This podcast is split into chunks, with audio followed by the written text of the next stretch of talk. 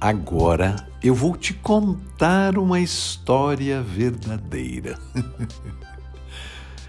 A verdade andava por todos os lugares como ela é, verdadeira e nua, sem roupas, tão nua quanto seu nome, verdade. Por isso, todas as pessoas, quando viam a verdade, viravam-lhe as costas, de vergonha ou de medo, e ninguém lhe cumprimentava ou falava com ela. A verdade andava por todos os lugares, inconvenientemente nua. E ela, a verdade, por onde andava, era rejeitada e desprezada. Numa tarde, muito desolada e triste, a verdade encontrou a história. A história passeava alegremente numa bela roupa muito colorida e interessante. E a história parou o seu passeio e perguntou: Verdade, por que está tão abatida?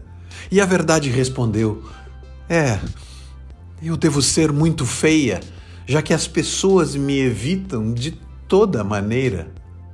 Que disparate! riu a história. Não é por isso que todos te evitam.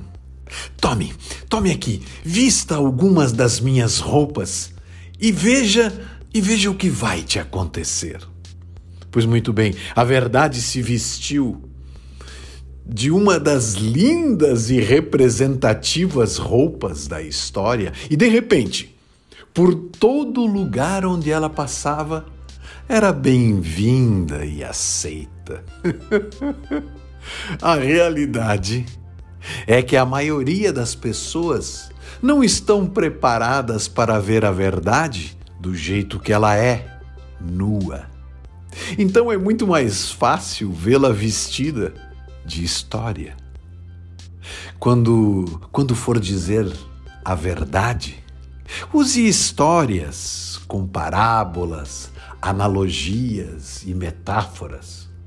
Você vai poder usar de toda a sua palavra sem precisar alterar a sua verdade. Entende agora por que história é a alma do negócio?